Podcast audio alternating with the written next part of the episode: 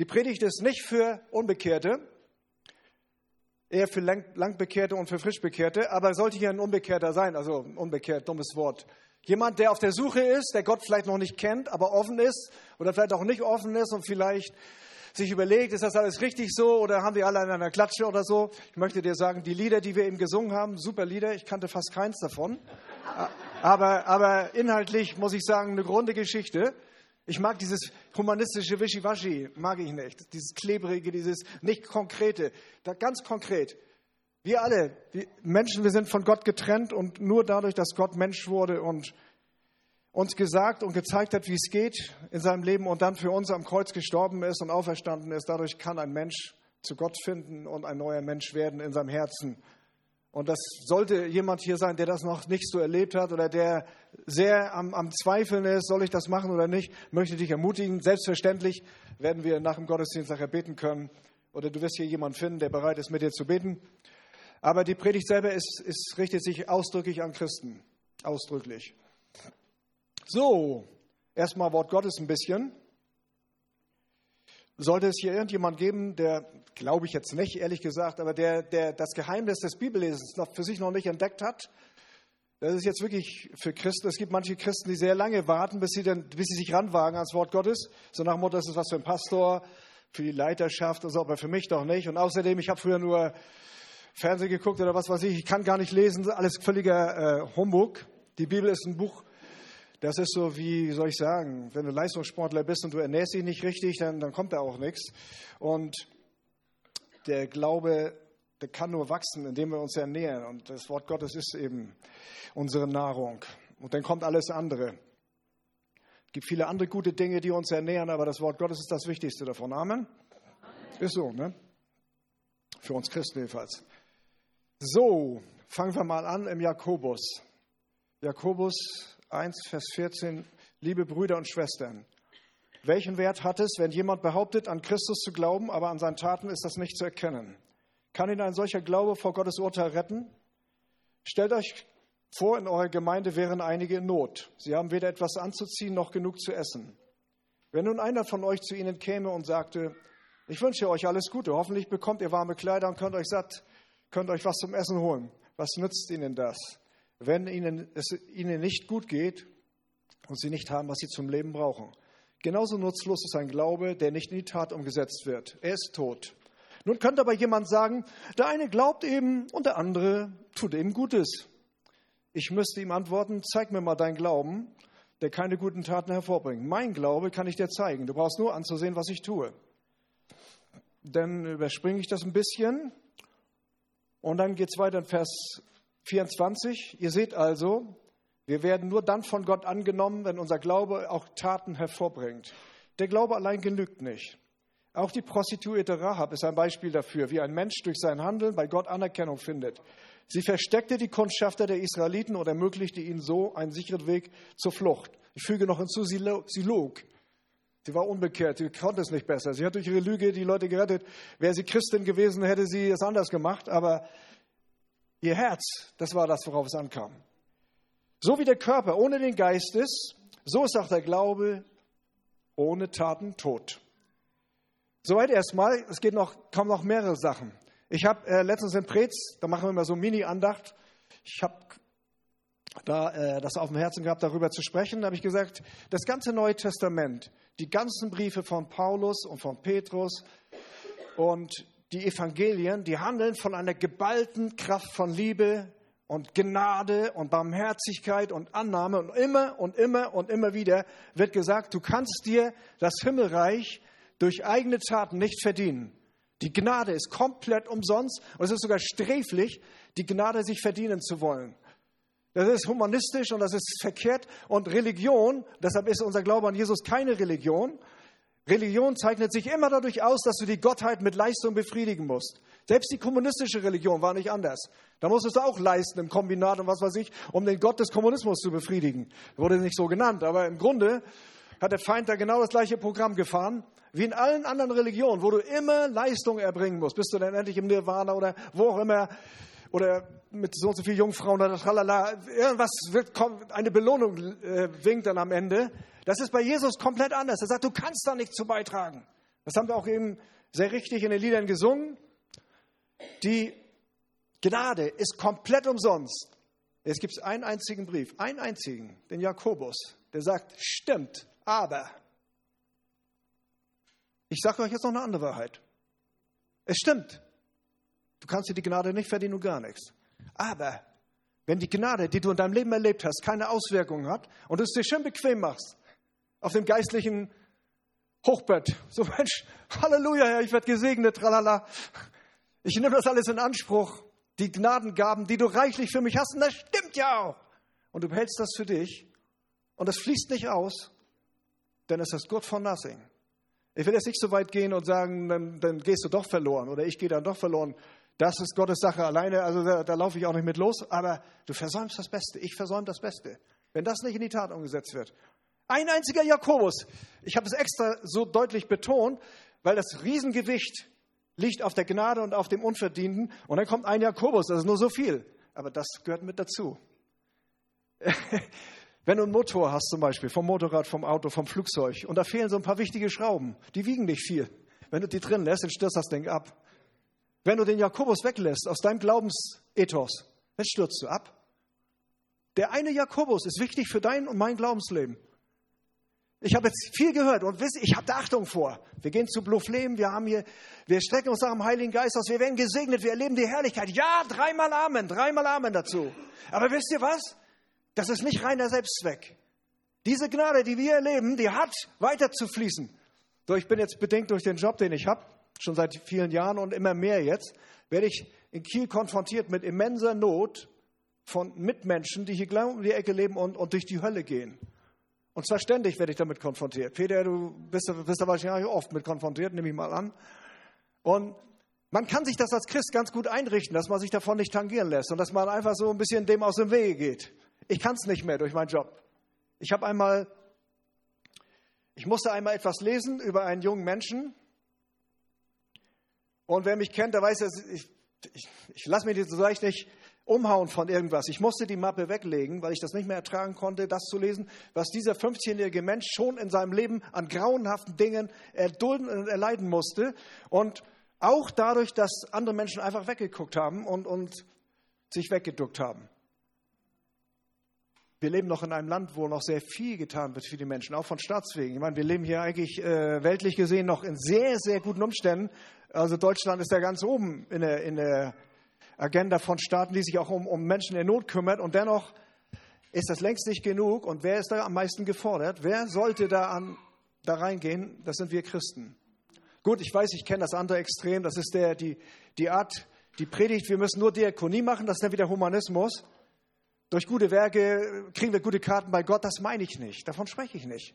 Ich spreche davon, dass die ganze Gnade und die ganze Herrlichkeit, die wir demnächst erleben werden und die wir immer mehr erleben werden, dass sie, weißt du, das kann mir nicht egal sein, wenn ich dieses Grauen und diese Not sehe bei, bei meinen Mitmenschen und ich behalte das für mich.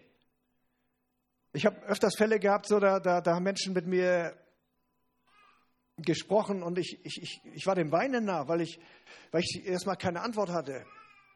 Und ich weiß aber, dass die Antwort Jesus ist. Und die Antwort ist, dass Jesus jeder Not von jedem Menschen auf dieser Welt begegnen kann, wenn der Mensch sich danach ausstreckt.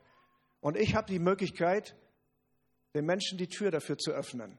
Und ja, richtig, wir brauchen dafür die Herrlichkeit. Wir brauchen dafür das, was wir bei Fluflem oder anderen Veranstaltungen oder auch hier im Gottesdienst oder auch im Alltag erleben mit Gott. Das brauchen wir.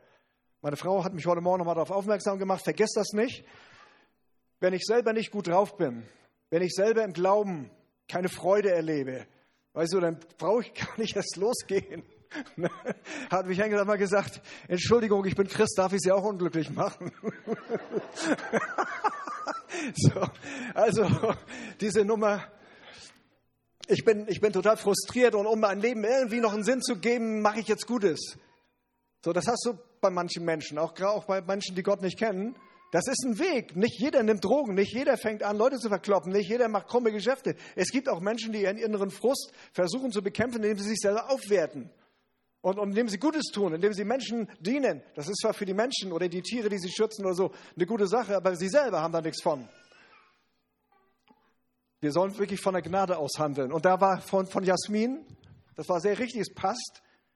Wir haben die Gnade und wir sind schon im Sieg, aber der Sieg, der soll nicht einfach so der Sieg sein.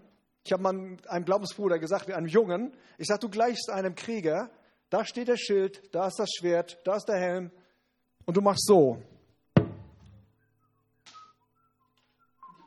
Aber dafür ist das Schild und der Helm und die Rüstung nicht da. Und die Bibel spricht ganz deutlich von diesen Waffen, weil wir haben es nämlich mit Finsternis und wir haben es mit bösen Dingen zu tun. Wir haben es mit einer Welt da draußen zu tun.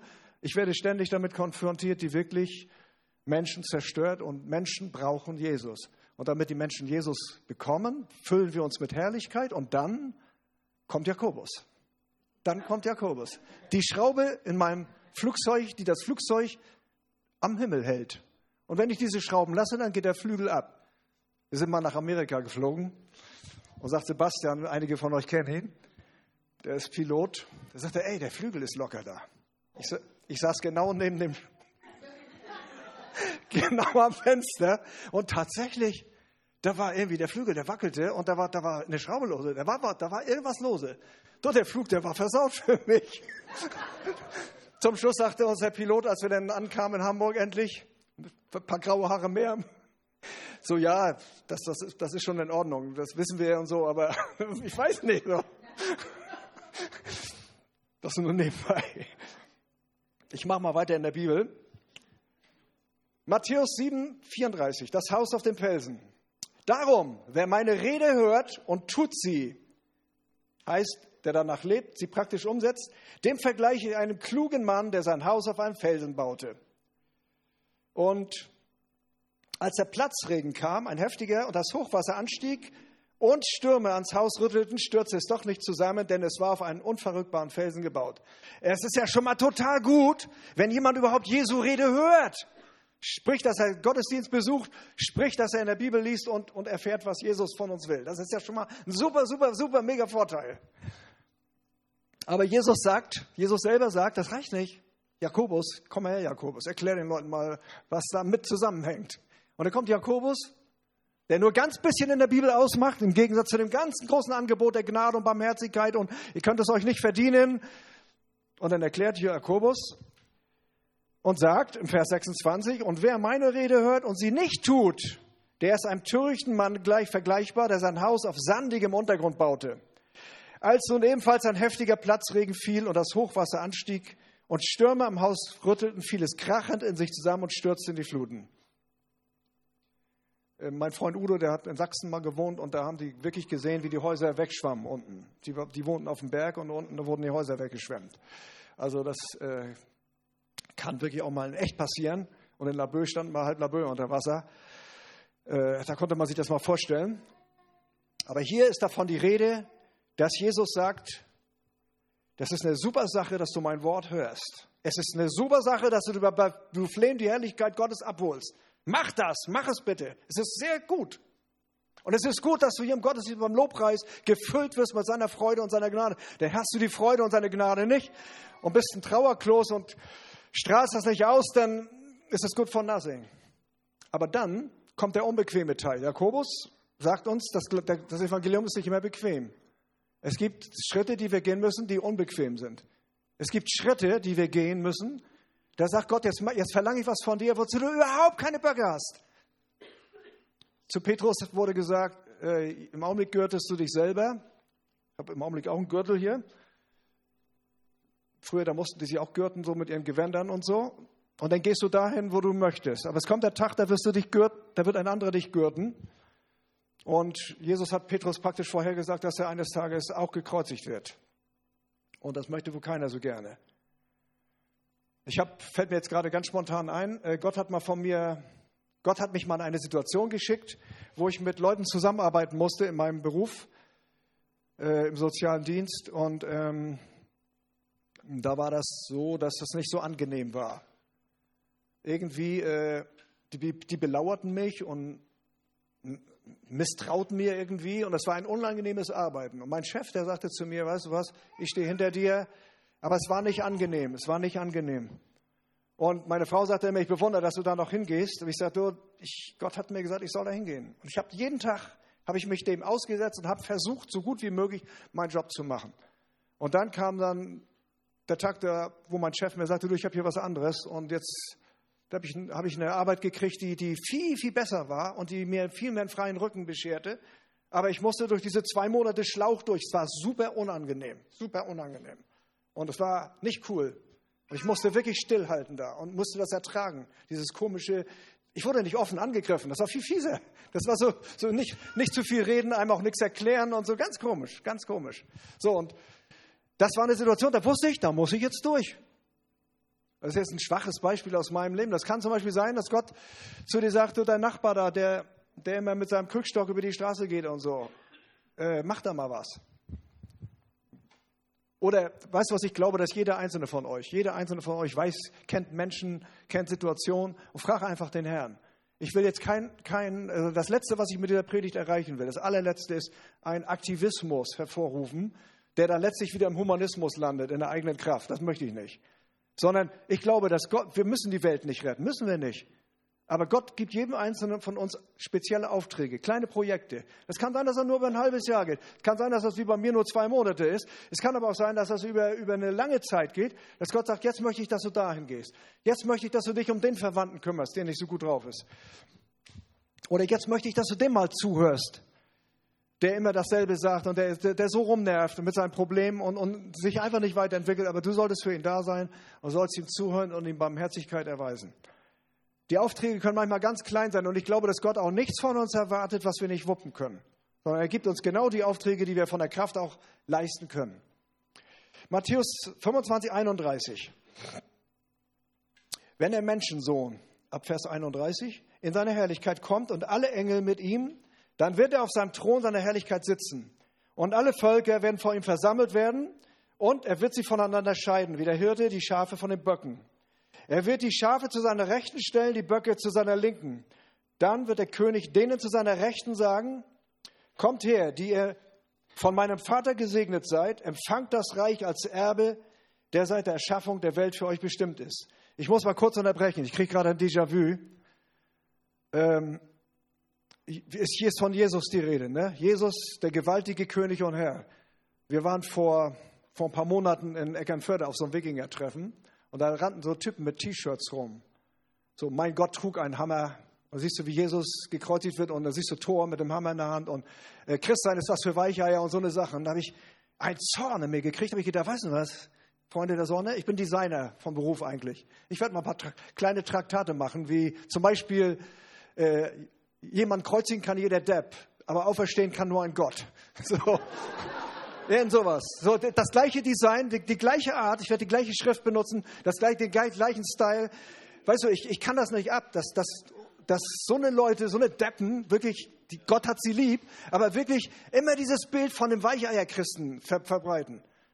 Christsein bedeutet, bedeutet nicht ein Weichei sein. Das ist auch nicht äußerlich jetzt äh, zu, zu, erkennen, ob einer ein Weichei ist oder nicht, oder ob einer eine Memme oder wie auch immer man das nennen mag, oder, oder charakterschwach, sondern Christsein bedeutet stark werden. Christsein bedeutet Mut haben. Christsein bedeutet in den Riss treten. Christsein bedeutet beten, bedeutet sich beschäftigen mit dem Wort Gottes, bedeutet barmherzig sein mit den anderen. Das hat überhaupt nichts mit Schwäche und mit Weinerlichkeit zu tun. Überhaupt nicht. Null. So, und, und, und sowas macht mich dann richtig zornig und das, das mich aktiviert sowas. Ne? So, das nächste Wikinger-Treffen kommt bestimmt und dann werden wir mal sehen, was wir dann in der Tasche haben. So, ne? so. Ich habe mal vor mir, fällt mir jetzt gerade ein, als, als, als mein Haupthaar noch länger war, als ich noch gesegnet war mit mehr, mit mehr Haar, Haarwerk, da saß vor mir so ein Metal-Typ in der Straßenbahn. Das gehört zu den Sachen, wo ich stolz drauf bin. Ich bin auf vieles, könnt ihr mir glauben, nicht stolz, ne? bin ich nicht. Aber da saß von mir so ein Metal-Typ und dann auch Jesus war ein Weichei oder irgend sowas. Und dann tippe ich den an, er dreht sich um. Ich war vielleicht 15 Jahre älter als ich, hatte genauso lange Haare wie er, wie er und sagte, du pass mal auf, Freund der Sonne. Ich, ich komme von deiner Seite, guck mich an. Sag ich, bin ich ein Spießer? Bin ich irgendwie so ein, so, ein, so ein Typ, der nach unten guckt, der sich nicht traut? Ich sage, was du da hinten drauf hast, du weißt gar nicht, was du da weißt. Du weißt gar nicht, mit wem du dich anlegst. Mit dem Herrn aller Herren. Du dienst nur dem Teufel. Aber ich war mal sein Diener und ich bin jetzt auf der anderen Seite. Mir kannst, er guckt mich so an und sagt, das hat mir so gut getan. Halleluja. ich weiß nicht, ob er sich mittlerweile bekehrt hat. Keine Ahnung. Das musste mal sein. Ich habe auch schon den Leisen gemacht und ich habe mich auch schon als Christ ganz daneben benommen und, und das Falsche gesagt, habe ich auch. Aber das war jetzt mal Beispiel. So, jetzt wollen wir mal weitermachen. Also das zu dem Thema, Jesus ist so ein Weichei, so weinerlich. Deshalb ist das auch so wichtig auf manchen Bildern, dass er immer so komisch aussieht. So.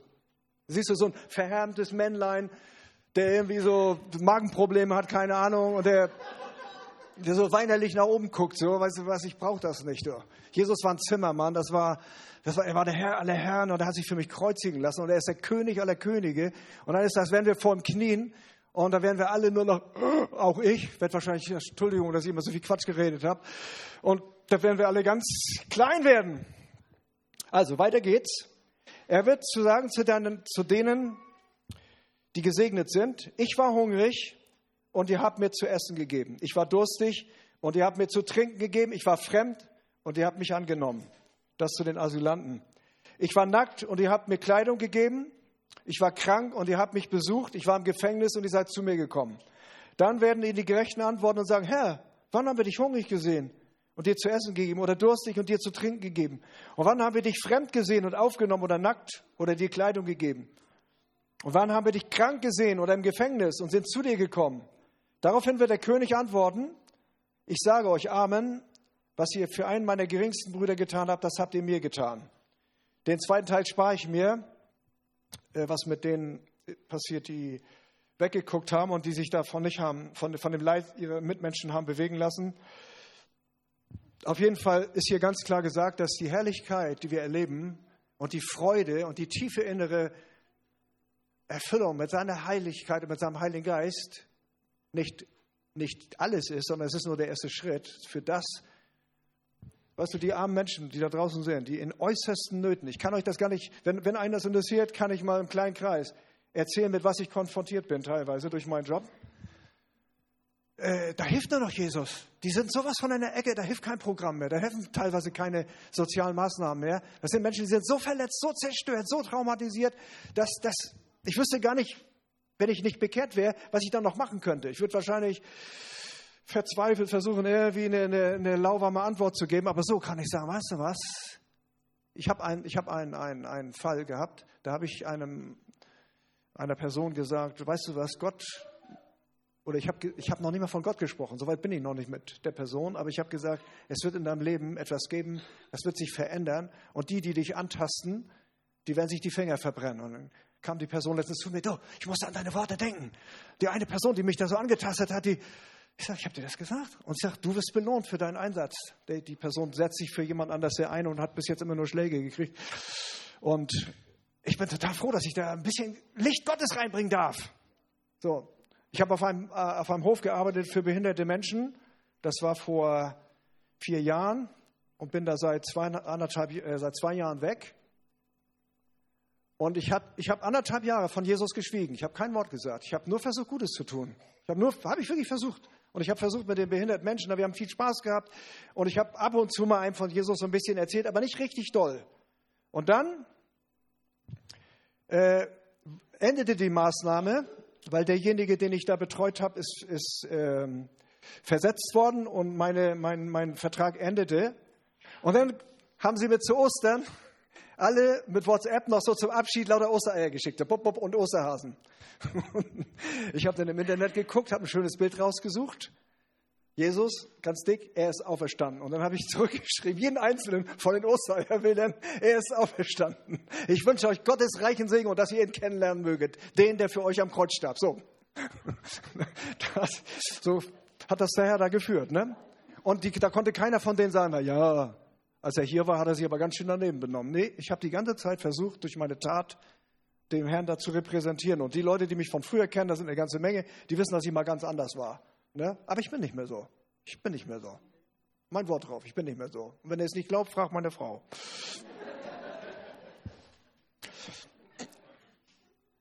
Jakobus 1,22 Seid aber Täter des Wortes und nicht Hörer allein, sonst betrügt ihr euch selbst. Denn wenn jemand ein Hörer des Wortes ist und nicht ein Täter, der gleicht einem Menschen, der sein leibliches Angesicht im Spiegel beschaut. Denn nachdem er sich beschaut hat, geht er davon aus, geht er davon weg und vergisst von Stund an, wie er aussah. Könnte heute nicht mehr passieren. Aber damals gab es wenig Spiegel. Wer sich aber vertieft in das vollkommene Gesetz der Freiheit, ein kleiner Hinweis auf konzentriertes Bibellesen und dabei beharrt, ist nicht ein vergesslicher Hörer, sondern ein Täter. Er wird selig sein in seinen Taten. Wenn jemand meint, er diene Gott und hält seine Zunge nicht in Zaum, sondern betrügt er sein Herz, so ist sein Gottesdienst nichtig. Und jetzt kommt's, den Satz habe ich dicker geschrieben. Ein reiner und unbefleckter Gottesdienst vor Gott, dem Vater, ist der, die Waisen und Witwen in ihrer Trübsal besuchen und sich selbst von der Welt unbefleckt halten. Und es gibt immer Nöte. Ich habe eine Studie gelesen, dass es in Deutschland 70.000 Kinder gibt zwischen 8 und 12 Jahren, die sich um irgendeinen schwerkranken Menschen kümmern, alleine kümmern, weil kein anderer da ist. Und die sprechen aber nicht darüber, weil, weil, weil sie sich schämen und, und da ist auch keiner zuständig irgendwie. In dem Moment, wo es bekannt wird, ist natürlich jemand zuständig, aber die trauen sich nicht darüber zu sprechen. Und es, ich will damit nur andeuten, wenn du Gott fragst, ich verspreche es dir, egal wer du bist, ob du geistlicher Lehrer bist, ob du Lobpreis machst, ob du einen Hauskreis leitest, ob du prophetisch begabt bist, ob du schon mit Kranken gebetet hast und da sind richtig Wunder passiert, völlig egal. Wenn du den Mut aufbringst und sagst, Herr, ich nehme diese Jakobuspredigt von diesem Martin ernst und ich möchte mich öffnen für die Not, wo ich was machen kann, praktisch machen kann, ohne große Theologie.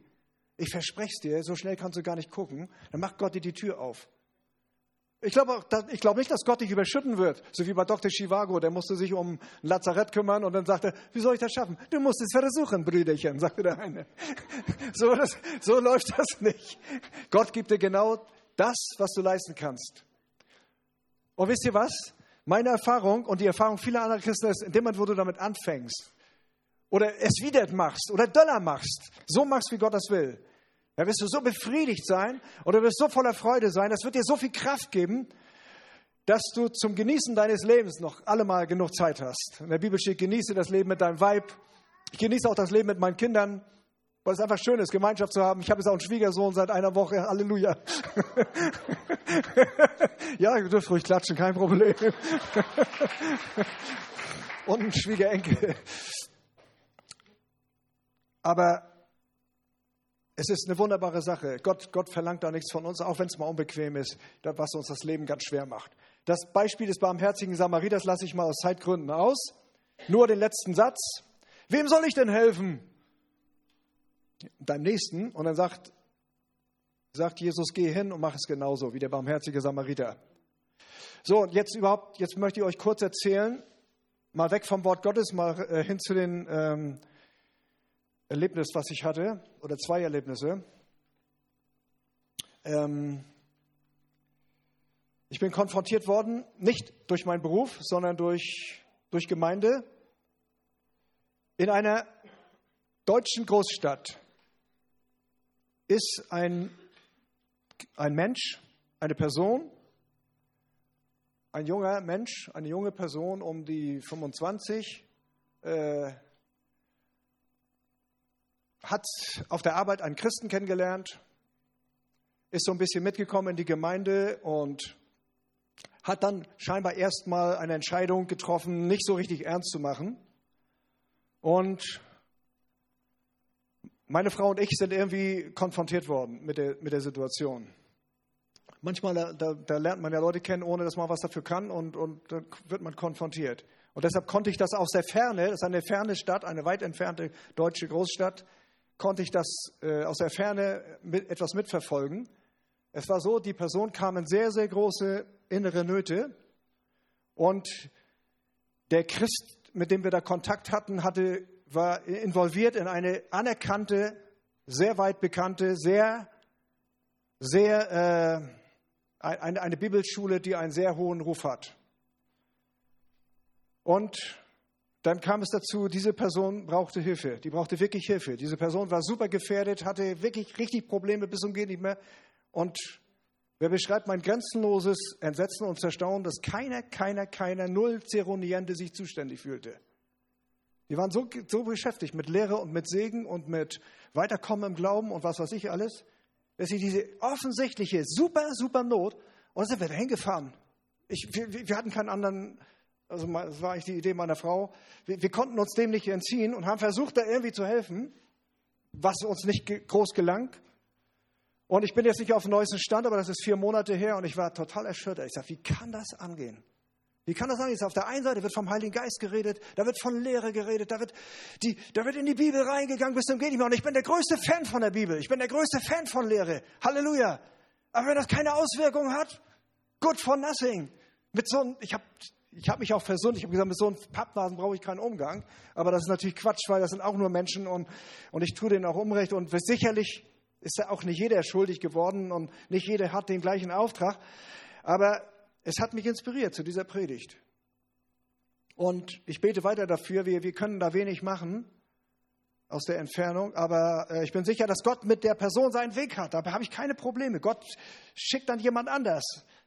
Aber ich habe es ihm leicht mitgekriegt, dass aus diesem Umfeld von diesen superkräftigen Christen die Botschaft kam, null Bock. Oder äh, hier, wie kannst du das jetzt in die WhatsApp-Gruppe stellen? Das, das, das betrifft uns doch gar nicht. Ich bin in Preetz bei Hans-Gerd Starr. Und dasselbe könnte ich, glaube ich, auch für euch sagen. Da habe ich gesagt, kannst du dir vorstellen, dass Hans-Gerd Starr den, äh, die Person da im Regen stehen lassen würde? Kann ich mir nicht vorstellen. Kann ich mir von Gideon auch nicht vorstellen.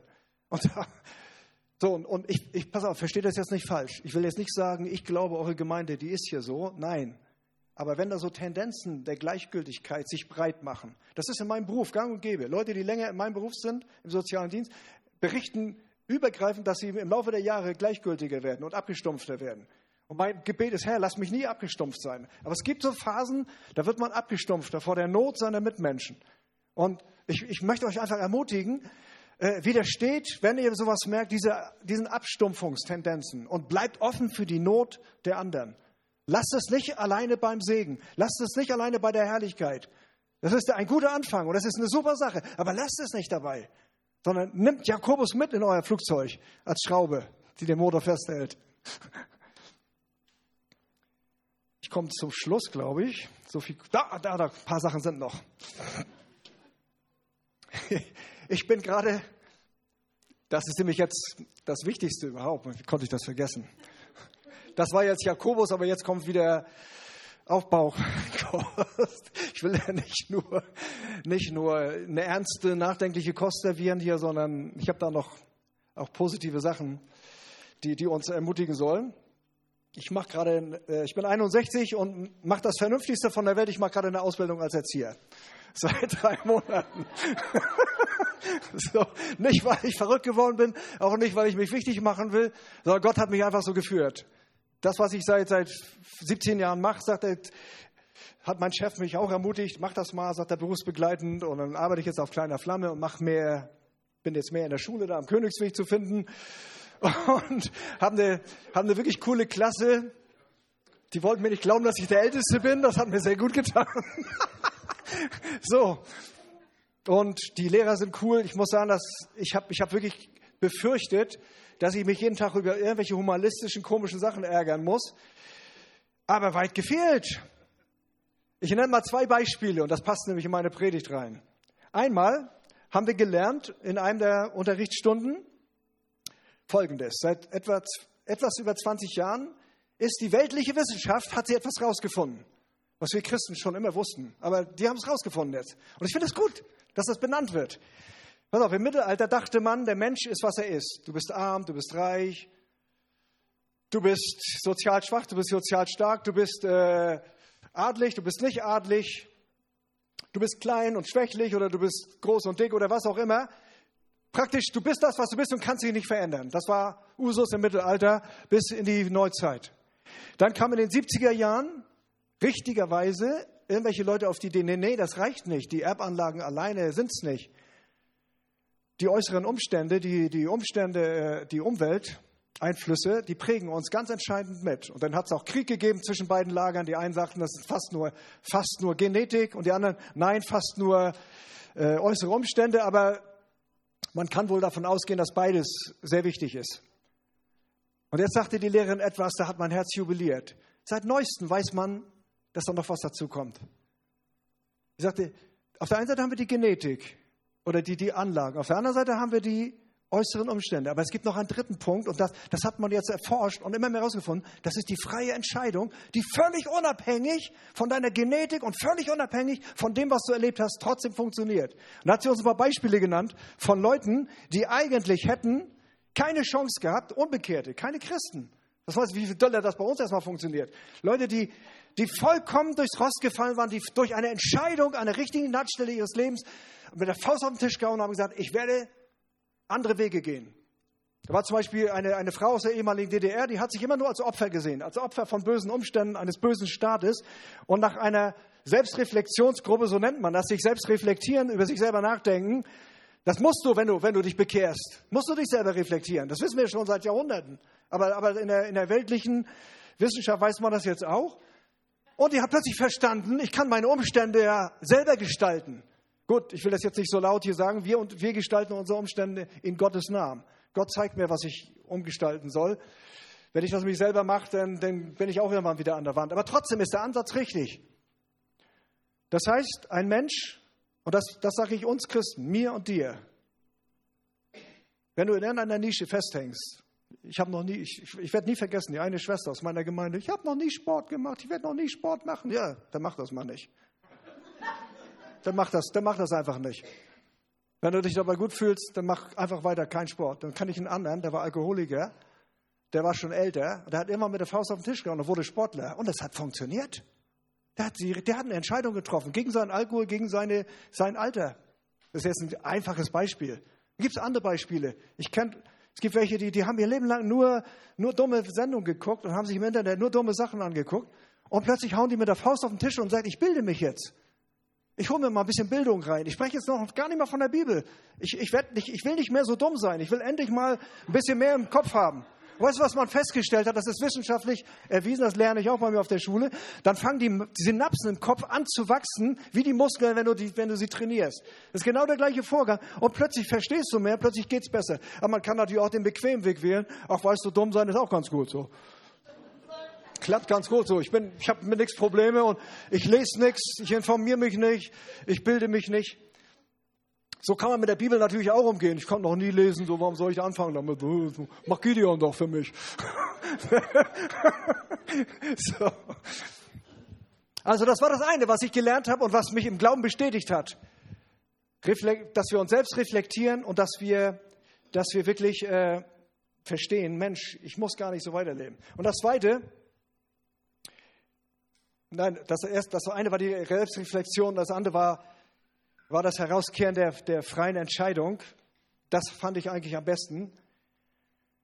Und ich muss wirklich sagen, dass, dass Gott uns da ein wunderbares Arbeitsmaterial gibt, indem, wenn er, wenn er sich uns über uns erbarmt, uns seinen Heiligen Geist gibt, indem er uns Gemeinde gibt. Gemeinde ist eine tolle Erfindung, indem er uns Brüderschaft und Schwesterschaft gibt, indem er uns einen Hauskreis gibt, indem er uns Menschen gibt, von denen wir uns inspirieren lassen können, indem er uns Blue Flame liebt, indem er uns äh, kleine oder große Veranstaltungen gibt, wo wir uns einbringen können. Wir können eine Entscheidung treffen, Herr, ich möchte raus aus meiner Nische, was auch immer das für eine Nische sein mag. Jeder von uns hat irgendwelche Defizite.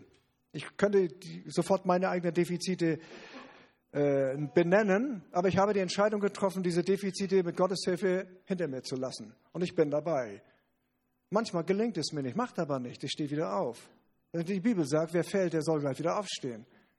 Und wenn, wenn, wenn bei dir mangelnde Bildung dein Problem ist und du bist genervt von dir selber, weil du keine Bildung hast, dann mach was dagegen. Jetzt, fang an, heute. Du kannst dich jetzt entscheiden. Wenn mangelnde Sportlichkeit dein Problem ist, fange jetzt an. Wenn, wenn Übergewicht dein Problem ist, hau mit der Faust auf den Tisch und fang jetzt an. Wenn Untergewicht dein Problem ist oder was auch immer, du kannst was dagegen tun. Du bist kein willenloses Opfer deiner Umstände. Und wenn du das doch bist, dann glaub das einfach weiter. Du, machst mich damit nicht glücklich, aber ich, hab, ich bin 61, ich will mein, den Rest meines Lebens nicht mehr vergeuden mit falschen Entscheidungen.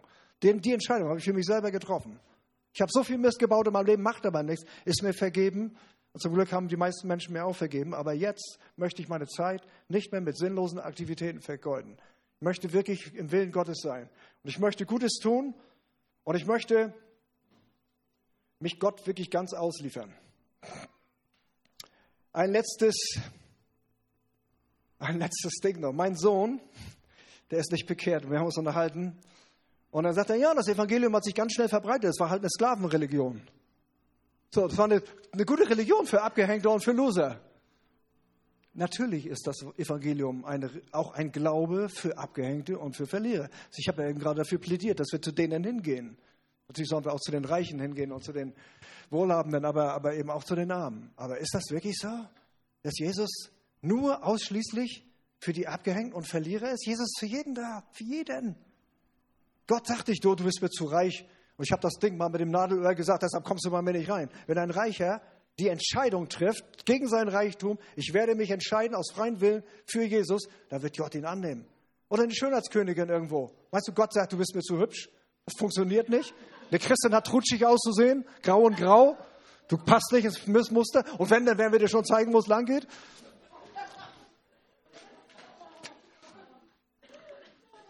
So, jetzt kommt das Ende. Ich weiß nicht, habe ich schon überzogen? Ja?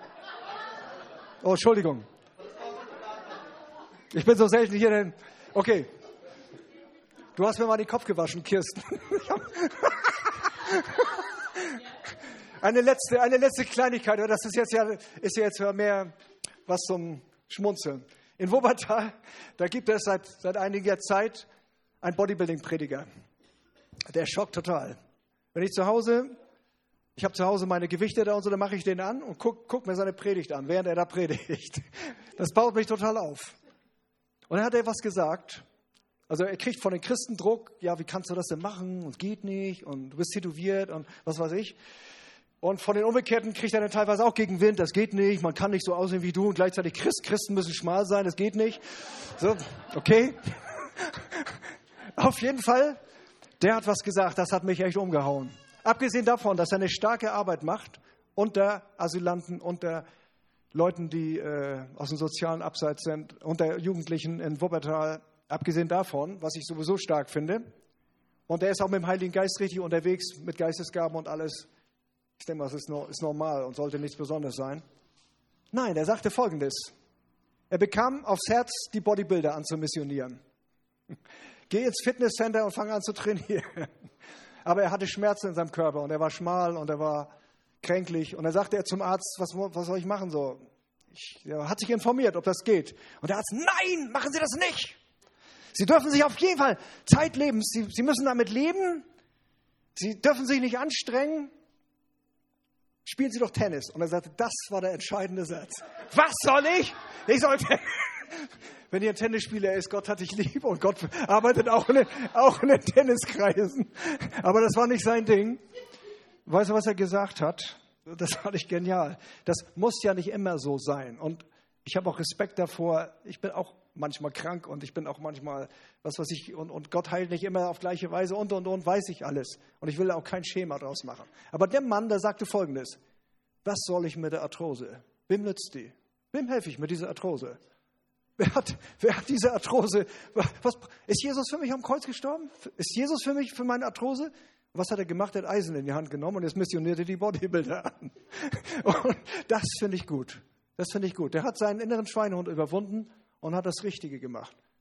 Klar ist mir das jetzt besonders sympathisch, aber andere Dinge können genauso gut funktionieren. Das war jetzt ein Beispiel aus einer Welt, die ich gut finde. Andere Leute finden andere Welten gut und das ist auch in Ordnung. Gott, Gott ist für alle Kreise da. Herr Jesus, ich danke dir, dass ich heute hier das Wort predigen durfte.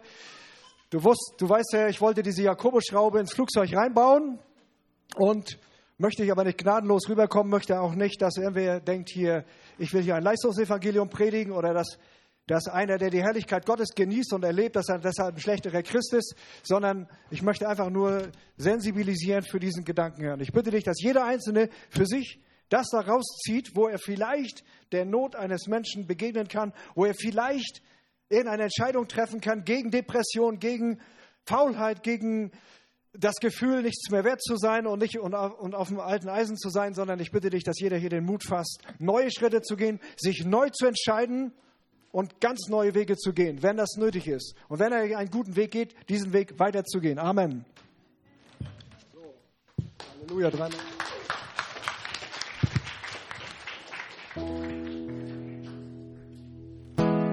Lass uns gemeinsam aufstehen.